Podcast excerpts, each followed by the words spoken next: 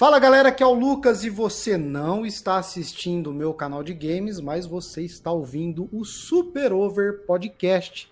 E neste aqui a gente vai falar sobre o PlayStation 5 que está chegando e para isso eu estou aqui com o meu querido Kevin de Almeida. E aí, Kevin? E aí, Lucas, tranquilo? E aí, galera, para quem não me conhece, sou o Kevin de Almeida bacharel em Ciências e Tecnologia, escritor e ansiosíssimo para esse PlayStation 5. Parece que foi ontem que lançou PlayStation 1 com Crash, Resident Evil, e hoje a gente indo para PlayStation 5 já, cara. Como pode essas coisas, né?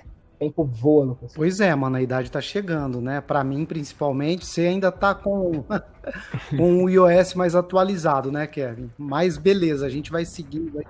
Foi PlayStation 1, PlayStation 2, o PlayStation 3, que é tão recente, na nossa memória, né? E agora, quem diria, o PlayStation 4 tá ficando no passado e a gente está entrando numa nova geração. Mano, quais são as principais novidades, assim, Kevin, que a Sony está trazendo aí com o PlayStation 5, com essa nova geração, que você acha que é relevante, vai trazer uma grande mudança e algumas alguns pequenos mimos, né? Como por exemplo o fato da gente poder tirar aquela carcaça de fora do PlayStation 5 e a gente já vê empresas aí, né, vendendo aquela carcaça e vai ficar muito mais fácil para você personalizar o seu console, né? Então a gente tem grandes coisas e pequenas coisas acontecendo, pequenas coisas significativas, né? É, exatamente. Eu acho que é interessante, você já comentou da carcaça, a gente comentar sobre o tamanho do PlayStation 5. Eu acho que é o, o, o maior PlayStation que fizeram até agora, né? São 26 centímetros de largura, 39 centímetros de altura, 260 milímetros de comprimento. É um, é um trambolho enorme, né? E é engraçado que tudo isso é feito para o resfriamento. Quem aí não achou que o Play 4 foi decolar quando a gente foi jogar um God of War, um The Last of Us, aquele barulho forte. E o PlayStation 5 ele é grande especificamente para isso, para o resfriamento, para que ele não fique todo aquele barulho ensurdecedor, porque imagina o tanto de processamento, o quanto o PlayStation vai esquentar para rodar os jogos da nova geração, né? Sim, toda a estrutura dele, o design, né? Ele é desenhado para realmente ele poder refrigerar e um detalhe interessante a gente percebeu, você percebe no PlayStation 4 mesmo que você vai jogar um God of War, ele vai ele vai funcionar o, o barulho dele, né? Porque a ventoinha lá tá trabalhando mais. É diferente do que, por exemplo, você jogar um jogo indie que exige menos do console. Então, no PlayStation 4 a gente já tinha isso de dependendo do jogo, a gente tem ali diferentes níveis de intensidade do resfriamento que a gente ouvia, né? A gente sentia isso é, na audição, ouvindo ali o console decolando, como você falou. E a gente vai ter isso também no PlayStation 5, e além disso, se precisar, a, a Sony vai conseguir mandar uma atualização lá para a gente fazer um download e para a ventoinha, o resfriamento do console trabalhar mais, de forma mais intensa, conforme a gente vai avançando aí na geração, né? E os jogos, como The Last of Us Part 2, que é um jogo que chegou aí no final da geração e exige demais do PlayStation 4. É, realmente eu acho legal eles darem esse cuidado para a parte do resfriamento, porque se você for parar para pensar, os chips e toda a memória, todo o potencial, é tudo pequeno, né? São, são placas, e, então não tinha uma necessidade de um videogame grande. Mas eles fizeram exatamente para colocar duas ventoinhas para resfriar o, o videogame, um dissipador de calor enorme que toma a maior parte do espaço PlayStation 5, colocaram um filtro de poeira e ainda essa, essa, essa capa fácil de abrir para que a gente possa limpar tirar a poeira, então eu acho que isso aumenta muito a vida útil do console, né? Com certeza, e a gente percebe ali que a gente. a frente do PlayStation 5 é toda voltada para a entrada do ar, do calor e a parte de trás sair. Então a gente tem aquela parte que.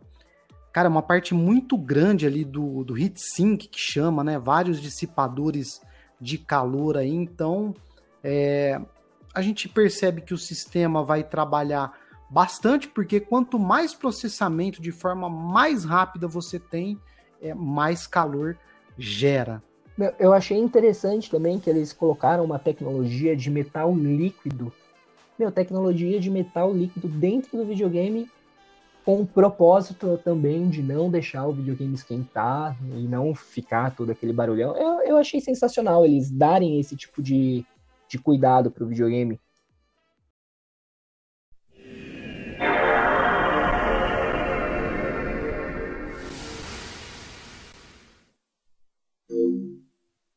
Beleza, Lucas. Fora o, o tamanho do videogame, agora indo para a parte interna, tem um ponto específico que ficou meio polêmico. Ouvi a galera trocando uma ideia: será que é bom, será que é ruim? Que é o fato do SSD integrado. Ele já vai ficar direto na placa do videogame, né? O, o, o que, que isso traz de diferente? Por que, que um SSD integrado no videogame pode ser algo? A questão que foi levantada foi a seguinte: o fato da desse SSD ser integrado à placa, então é muito complicado você repor essa peça caso aconteça alguma coisa com ela. O pessoal fala dos celulares, né? Que celular não dá problema, enfim, seriam muitos anos para isso gerar um problema. Eu acredito, a gente precisa conhecer melhor, né? Como é que vai funcionar, como como o console vai reagir ao longo dos anos mas, por exemplo, vamos colocar aí um, vários anos, como o meu Super Nintendo que eu tenho aqui até hoje, quem é colecionador, quer manter o console, quer jogar daqui 20 anos, daqui 30 anos, é, será que esse, essa placa SSD vai ser um problema num curto espaço de tempo, médio e longo prazo? A gente tem que falar do longo prazo também, né? Como vai ser isso? Já que é uma tecnologia no momento muito específica ali do PlayStation 5, da Sony. Uh, a gente vê que a estrutura do console é fantástica, mas e se, né? Sei lá, é um, é um receio que surgiu, né? Uhum. Tá certo. Até porque, se a gente for pensar nas placas do Super Nintendo, que funciona até hoje, o exigimento do console era muito menor do que o, o, PlayStation 5 vai exigir agora, né?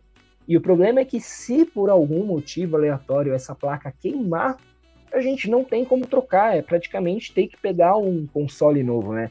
Será que a Sony vai dar algum tipo de garantia, por exemplo, ah, sei lá, 5, 10 anos, que se a placa SSD quebrar, a gente dá um novo console? a gente se sentir um pouco mais seguro, porque, como você falou, né, uma, é uma tecnologia nova, a gente não sabe como ela vai se portar. É, outra questão é o espaço, né? Porque esse SSD tem 800 e poucos gigabytes, e aí sobrando para a gente vai dar aproximadamente uns 650, eu não lembro exatamente o valor.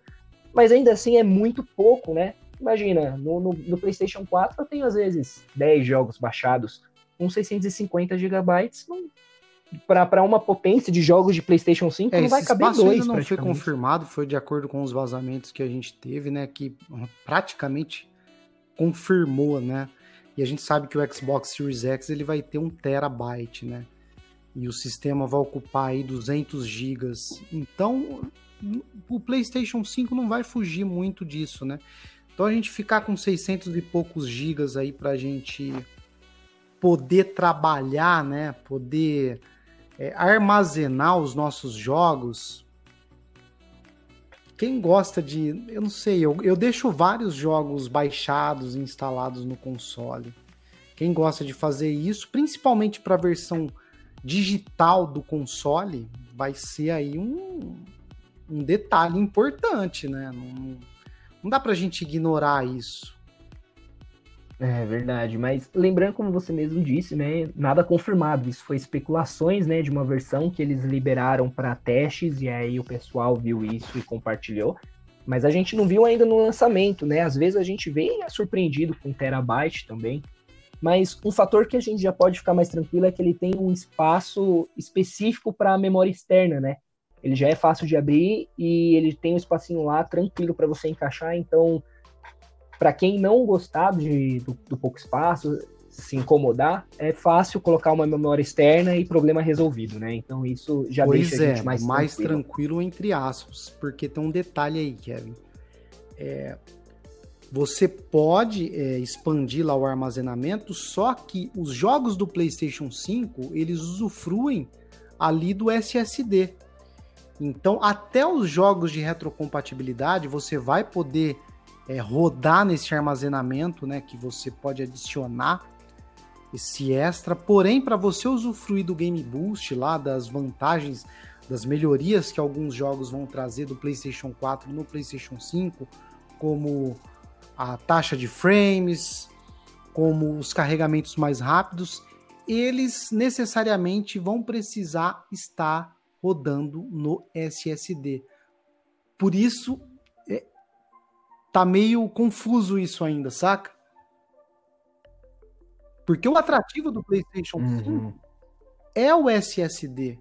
É a tecnologia que faz o milagre lá da nova geração, entendeu? É, vendo por esse ponto, às vezes seria até interessante comprar a versão que tenha o leitor de Blu-ray, né? Porque se a gente tem a mídia física, me corrija se eu estiver errado, eu sou meio leigo para essa parte eletrônica. Mas se a gente tem a mídia física, ele consumiria um pouco menos dessa Com certeza. dessa memória, né?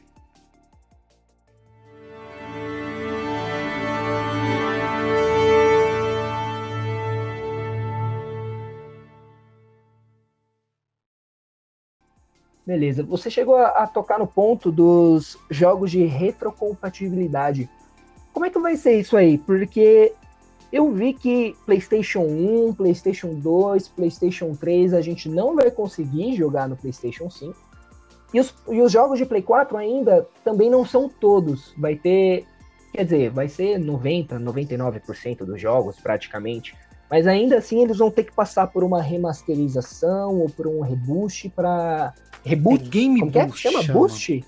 Game Boost é o nome que é, a, a, comunidade está dando para os jogos que vão para os jogos do PlayStation 4 que a gente vai rodar no PlayStation 5 e a gente vai obter uma, me, uma memória natural, uma, uma melhora, aliás, natural por conta é, de um novo sistema, um sistema mais um hardware mais robusto, né? Então a gente pode ter lá melhoras de isso de forma gratuita, naturalmente, né? Desde que esteja rodando lá o jogo do PlayStation 4 no SSD do PlayStation 5, como aqueles carregamentos super rápidos que a nova geração está prometendo. Alguns jogos com a gente já viu Ghost of Tsushima aí que vai rodar a 60 FPS. Então, assim, 99%. Aliás, são só, se eu não me engano, são só alguns jogos lá. Eu acho que é uma lista de mais ou menos 10 jogos que não são relevantes, na minha opinião, que não vão rodar no PlayStation 5. Então, praticamente todos os jogos vão rodar do PlayStation 4 no PlayStation 5 através da retrocompatibilidade. Só que alguns vão receber versões remasterizadas, como o Spider-Man, né? Que você vai ter que pagar lá, porque eles refizeram algumas coisas, mexeram realmente no jogo, mudou lá a cara do Homem-Aranha, é, trouxe o Ray Tracing, né? Que é o, um dos charmes dessa nova geração, que é aquele sistema de iluminação uhum. e reflexo totalmente diferente. E quando não, a gente vai ter lá o game é, normal do PlayStation 4 que vai ter um boost rodando no PlayStation 5, como a taxa de frames e os carregamentos, por exemplo. Ah, bom, legal. Então a gente não perde essa geração do Play 4, né? E a do Play 3, o que sobra são aqueles jogos que já foram remasterizados pro, pro Play 4, né? Que nem o, o God of War 3, o The Last of Us, o parte 1, né? Como eles foram remasterizados para o Play 4, então eles vão rodar no Play 5 também, né? Então a gente consegue salvar, pelo menos a geração do Play 4 Sim, a gente Play ainda 1, consegue Play jogar 2, no Play 3 5, naturalmente, né? né? A gente não vai ter essa retrocompatibilidade, mas lógico, os jogos como Uncharted, como God of War 3, que foram remasterizados e até os remakes, por exemplo, Shadow of the Colossus, como são jogos do PlayStation 4 que foram, né, estão, foram trazidos também para o PlayStation 4. Eles vão rodar no PlayStation 5 naturalmente. Perfeito. E aí, os saves, se eu não me engano, ele fica por parte das desenvolvedoras, né? Então não é todo jogo que a gente vai conseguir migrar o save de PlayStation 4 para o PlayStation 5. Eu vi que na questão do, do Marvel Spider-Man, se a gente jogar a versão de Play 4 do Marvel Spider-Man no PlayStation 5, a gente consegue reaproveitar o save. Porém, se a gente quiser jogar a versão remasterizada, não. Aí a gente é tem que, que começar. O que acaba um ficando save, né? confuso né? pra caramba também, né? E lógico, vai depender aí das desenvolvedoras, se é possível ou não, não sabemos, né? Fica a cargo e ao trabalho delas resolverem esse problema, e tanto as versões remasterizadas também. Algumas versões remasterizadas, algumas produtoras vão dar no free, né? Como é o caso do The Witcher 3, por exemplo, e outros jogos. Aí vai ficar a cargo da desenvolvedora também trazer Legal. uma versão remasterizada, cobrar ou não por essa versão remasterizada e optimizar lá o, o jogo do PlayStation 4 para o PlayStation 5 através. O Game Boost, acho que alguma vantagem, independente se a produtora vai dar ou não, eu acho que já rodando nesse SD, como, como por exemplo os carregamentos, eu acho que a gente vai ter de qualquer forma. Legal, eu acho, eu acho legal isso porque não pode ser uma mudança muito brusca de abandonar o console antigo e cair de cabeça na nova geração. Até porque a gente tem muito carinho pelos consoles antigos, né? Até hoje eu tenho o Play 2 e mesmo quando eu conseguir adquirir o, o PlayStation 5, eu não vou querer me livrar do PlayStation 4 dá um susto assim de ah, nova geração. Então tem que comprar um, videogame do zero, jogos do zero, controles do zero, fone do zero, é toda uma coisa nova e vai grana nisso, né? E aí entra a questão, os periféricos de PlayStation 4 vão funcionar no. Eles vão funcionar sim, os periféricos do PlayStation 4 no PlayStation 5. Porém, você jogando os jogos do PlayStation 4 no 5, você vai poder lá usar o controle, usar o seu PlayStation VR. Porém, o PlayStation VR você vai precisar usar a câmera do PlayStation 4 para você usar. Você não vai conseguir, pelo menos por enquanto, com a câmera do PlayStation 5. Que mais que a gente tem? Ah, vou poder jogar os meus jogos do PlayStation 5 com o controle do PlayStation 4? Não, porque o DualSense ele tem toda uma nova tecnologia lá que faz parte da nova geração, do charme, lá do atrativo da nova geração e dos novos jogos. Mas a gente vai conseguir usar os periféricos sim. Bom, isso, isso já dá uma tranquilizada, né? A gente não precisa já sair correndo e comprar tudo do novo, né? E, meu, esse controle do PlayStation 5, ele tá prometendo demais. Eu não vejo a hora de, de pegar ele e sentir mesmo na mão essa tecnologia. Porque falaram que a gente vai sentir é, a pressão dos gatilhos, né? Quando a gente for atirar, por exemplo, a diferença de atirar de arma, de arco e flecha, de lança ou de soco, sei lá, não sei como vai ser. Falaram que a gente vai saber a sensibilidade de se estiver chovendo, se estiver ventando, toda a questão do comando de voz também, né? A gente não precisa mais escrever naquele tecladinho, agora a gente pode falar que o, que o controle vai captar. Isso. Então, eu meu, tô ansioso para ver como é que vai ser isso, hein? Cara, de sentir realmente é, o pulse, né? Como é que ele vai ser ali aquela aquela coisa do como que é o nome, cara? Esqueci do da tremedeira do controle, pô, da vibração. Nossa, me fugiu a palavra. A vibração e os gatilhos Isso, também, né? Porque, como você falou aí, a gente vai ter uma sensibilidade muito maior na hora de atirar, na hora de socar. Isso por conta do, dos gatilhos do, do DualSense e do botão de ombro ali também. E dessa, desse novo esquema de vibração. Isso eu realmente eu acho que vai trazer uma nova sensação junto com o áudio 3D eu acho que a gente vai realmente apreciar e sentir os jogos de uma forma realmente significativamente diferente, sabe? É, eles investiram muito em imersão, né? Eu acho que essa é a palavra. Você sentir no controle, você sentir nos gatilhos, o áudio em 3D, você poder interagir com o controle até pela fala. Meu, eu tô ansiosíssimo, não tem como, eu tô, pelo amor de Deus, chega logo o PlayStation 5, né?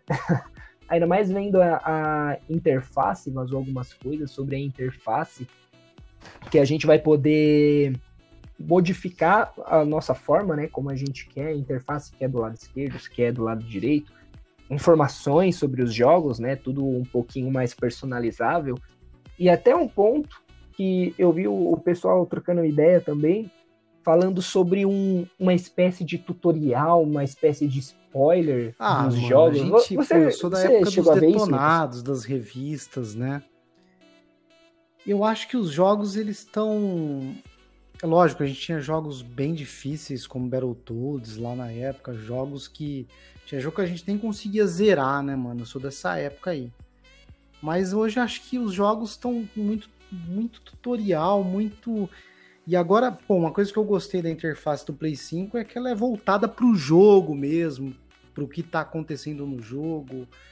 É, mas, puta, tá lá, ah, para você fazer isso vai demorar 10 minutos, para você fazer aquilo 15, para você pegar esse troféu vai ser assim.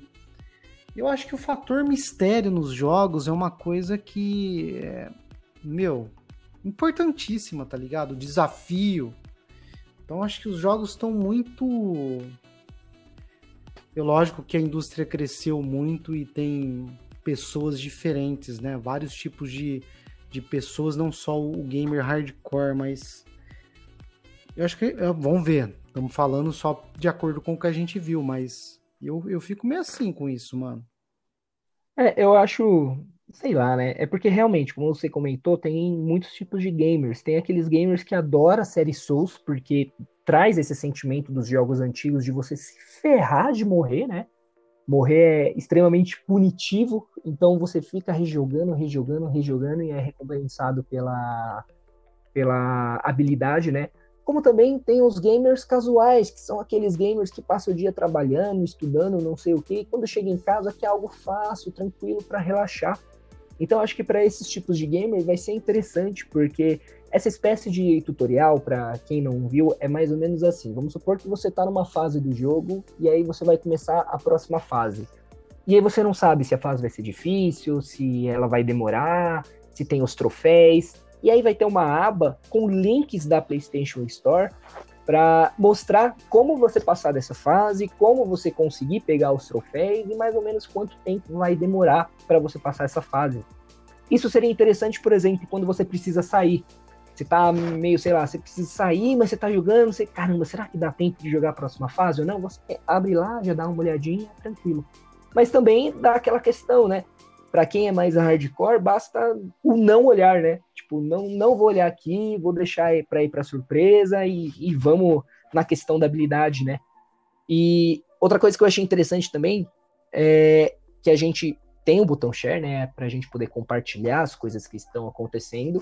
E vai ter um fator lá de alerta de spoiler, que é mais ou menos assim: se você tá jogando, por exemplo, sei lá, você tá jogando um The Last of Us da vida, e você tá no meio do jogo, e seu amigo tá mais pra frente, aconteceu uma cena muito da hora, ele compartilha para você. É como se o, o console avisasse, olha, ele está compartilhando algo do jogo que você está jogando, mas mais para frente, você quer ver não, ou não? essa questão do Então isso é legal pra gente não ser pego de surpresa, é né? pra caramba, eu que tô lá no, no YouTube e, a galera, ah, ah, spoiler na thumb, não, é até chega até a encher o saco assim um pouco. Porque a galera fica neurótica demais, mano, com esse bagulho de spoiler. parece que eles aprendem uma palavra nova, eles só querem usar essa palavra. Acho que às vezes é um pouco de exagero também, sabe? Mas é muito importante, eu acho. Como hoje, a gente viu aí com Vingadores, com The Last of Us, com Game of Thrones. É, é foda, acho que spoiler em determinado grau deveria ser até um crime, tá ligado? Porque, pô, os caras passam lá muitos anos se dedicando, né? A produção, a surpresa, e aí vem um idiota e vaza o bagulho. E hoje, caiu na internet, a gente sabe que já era, né?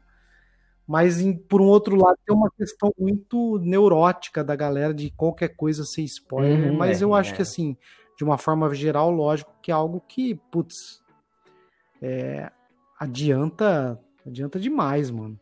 E sobre o, o, é, só completando o raciocínio sobre os objetivos lá, é, não tô nem querendo dizer assim dos que os jogos eles devem ser difíceis como os jogos da série Souls, mas não tão fáceis como os jogos que a gente vê agora e ah, beleza, é só você não usar essa função do PlayStation 5, mas é, que nem os jogos, ah, você pode colocar num, num modo mais difícil, mas é, eu acho que o jogo ele vem muito naquele formato, naquele design voltado para ser mais fácil, entendeu?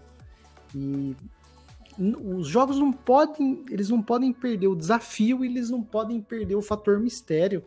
O fator mistério em questão de lore, de história hoje é um, algo maravilhoso, tanto no, nos games, no cinema, que a galera fica teorizando e toda hora falando daquele jogo, daquele filme, e o filme e o jogo tá toda hora em evidência, né?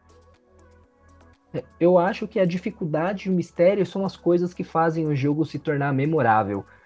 Porque se tem um mistério no jogo que ele não é resolvido, meu, vai a comunidade inteira se juntar para tentar discutir, debater, descobrir, e isso faz com que o jogo se torne algo é, mais, mais incrível, mais. Me fugiu a palavra, mas dá aquele gosto de vasculhar a lore do jogo. E a dificuldade idem, porque, meu, tem muitos jogos que se tornaram é, memoráveis pelo, pela quantidade de vezes que você morreu. Por exemplo, o próprio Crash. Nossa, Crash tá na minha memória porque eu morri dezenas, dezenas, dezenas de vezes para pegar um, um diamante escondido, um diamante colorido, para passar a fase rápido. E essa dificuldade fazia com que eu, que, é, eu, eu queresse mais e mais jogar. Agora eu acho que se fica muito fácil também, por exemplo, ah, tentei uma vez, deu errado, ah, vou olhar aqui. Aí você olha como faz, você vai e faz, se torna algo mecânico tira essa questão de eu vou me desafiar, eu vou descobrir como é que passar e eu vou entrar nessa imersão do jogo, porque se torna muito tipo assim, ah, vou olhar, beleza, faz assim, eu vou lá e faço e sem graças. Tipo, jogando só Não, por realmente. jogar, né? Ficar automático.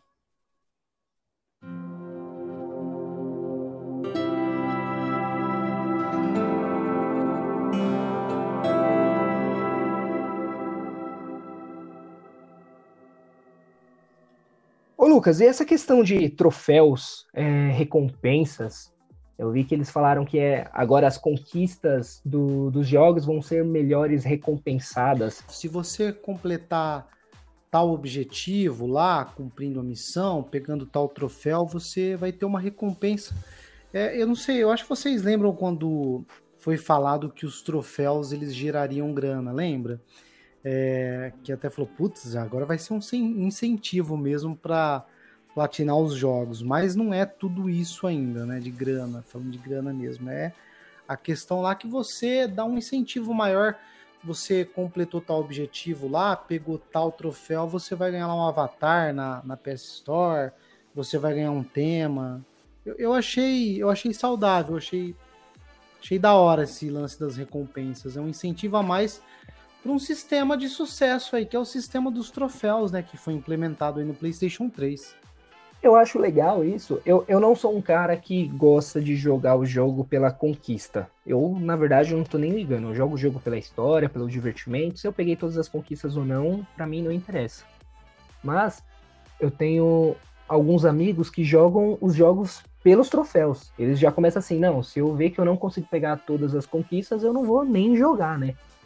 Mas para mim não faz tanta diferença porque eu não ganho nada para isso além das pontuações lá de olha só, eu fui incrível, peguei todas as conquistas. Então eu acho legal essa questão de recompensa de liberar um avatar, liberar uma música diferente, às vezes quem sabe até liberar uma fase secreta. Meu, isso incentiva demais. Então eu acho legal eles colocarem Com certeza, eu melhores também. No início isso, lá no PlayStation mesmo, 3, né? eu tava fazendo as minhas primeiras platinas ali, falar para você que é viciante, desafiador, você fica. Você realmente entra nesse mundo das platinas, né? Mas é um, eu queria, como produtor de conteúdo, queria platinar mais jogos, mas como produtor, como algo, né, para produzir conteúdo mais profissional, porque realmente você investe muito tempo numa platina, velho. E eu, por exemplo, eu não tenho todo esse tempo na minha vida hoje, né? Que gostaria de ter e quem sabe alinhando aí ao meu profissional eu consiga ter. E para quem não tem, para quem de repente o, esse sistema de recompensas pode atrair um público maior, geralmente é trazer essa galera que não está muito preocupado com, com a experiência de você platinar um jogo, né? Então eu acho que pode ser mais um, um fator, mais um fator aí para esse sistema ter mais sucesso e atrair mais pessoas.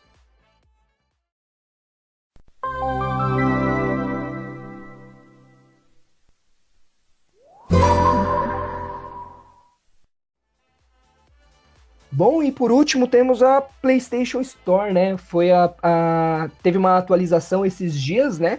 Então a gente já pode começar a sentir um gostinho de como vai ser a PlayStation Store no PlayStation 5. Mas uma coisa que eu, que eu notei e acho que vale a pena a discussão é que agora na PlayStation Store a gente não compra mais jogos de PlayStation 3, de PSP, de PS Vita. Então, querendo ou não, meio que esses consoles eles estão morrendo, né? Não significa que a gente não pode mais comprar jogos de PlayStation 3. Assim, se você entrar com o PlayStation 3 na PlayStation Store, você consegue comprar o jogo de PlayStation 3. Mas no PlayStation 4 e no PlayStation 5, a gente não tem mais acesso a essas plataformas. O que acaba sendo triste, porque acho que a gente gamer, a gente não abandona os videogames, né? A gente encosta e a gente sempre pega de novo para acabar jogando, né? Mas eu acho que atitudes como essa faz a gente meio que abandonar de vez, né? Se Mas você percebe que a gente está cada vez mais é abandonando né? os, é tanta coisa para a gente jogar e para a gente consumir nesses tempos atuais de redes sociais e tudo acontecendo ao mesmo tempo.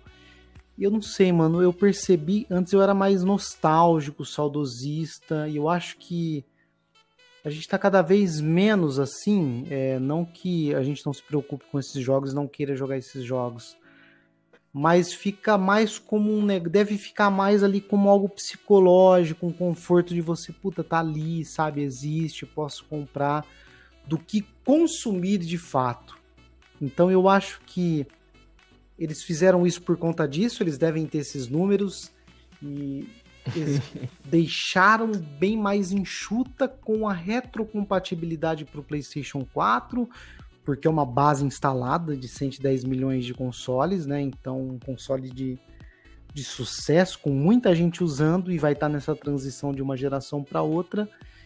Deram essa enxugada na loja e eles devem ter esse número lá, mano, que é, com tanta coisa nova pra gente jogar e é aquele negócio eu, na época que eu fazia live, até as capturas que eu faço aí para ilustrar os vídeos, é sempre bom a gente ficar mais prático, né? Pra gente ter ali o, o jogo do PlayStation 3 para comprar, para baixar uma versão remasterizada que fica com uma qualidade melhor.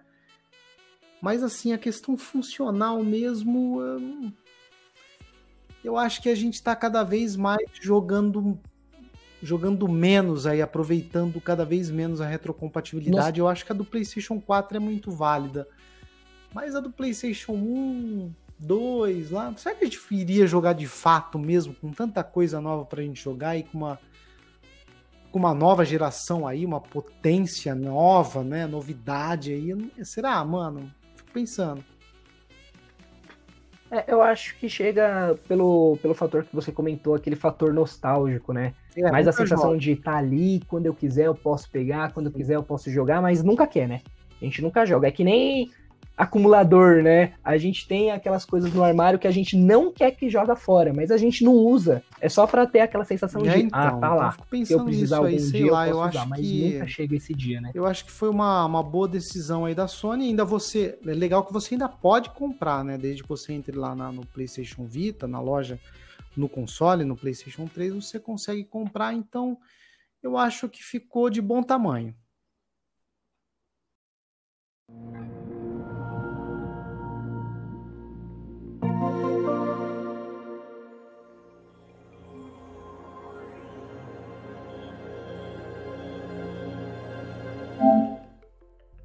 E aí, Lucas, acho que a gente abordou bastante coisa, né? São tantos detalhes aí da, da nova geração, mas a gente procurou focar nos mais importantes e relevantes, que a galera tá falando mais, né? E acho que a gente deu uma boa discutida sobre isso, uma boa refletida, aquela conversada, então dá pra gente ter tudo mais fresco e saber como vai funcionar a nova geração e ter tudo em mente pra gente ter uma decisão de compra melhor. Kevin, obrigado, obrigado a todo mundo que ouviu e Lembrando que tem muitos podcasts aí para você escolher, mais podcasts para você ouvir. E continue aí com a gente, Kevin. Obrigado, mano, e até a próxima. Foi bom o papo. Galera, é isso aí. Obrigado por estarem com a gente. Acho que é... tomara que a gente tenha conseguido ajudar nessas escolhas para comprar. Eu acho legal é, a gente, a internet como ela ajuda nisso, para a gente discutir e saber se vale a pena comprar ou não, o que esperar para a gente não comprar e se sentir enganado, né? E eu tô ansiosíssimo, não vejo a hora de lançar. E quando lançar, a gente volta aqui para trocar mais ideia. E é isso aí. Agradeço você, Lucas, agradeço vocês, ouvintes, e até o próximo Super Over.